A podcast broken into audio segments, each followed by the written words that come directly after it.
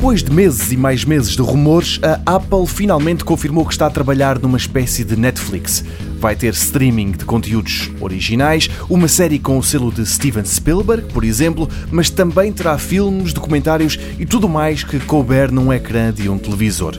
O serviço chama-se Apple TV+, e vai correr numa série de equipamentos criados pela fabricante dos iPhones, mas também será compatível com Smart TVs de várias marcas conhecidas.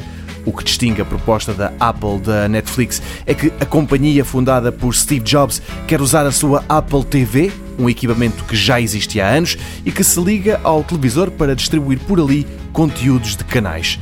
Na apresentação foram todos norte-americanos, como a HBO ou a CBS, mas imagine que recebe a SIC ou a RTP Memória não pela caixa da operadora, mas pela caixa da Apple. O preço de tudo isto é que ainda é uma incógnita. Se Portugal está incluído na lista de 100 países em que a Apple está a planear lançar estes serviços, também não se sabe.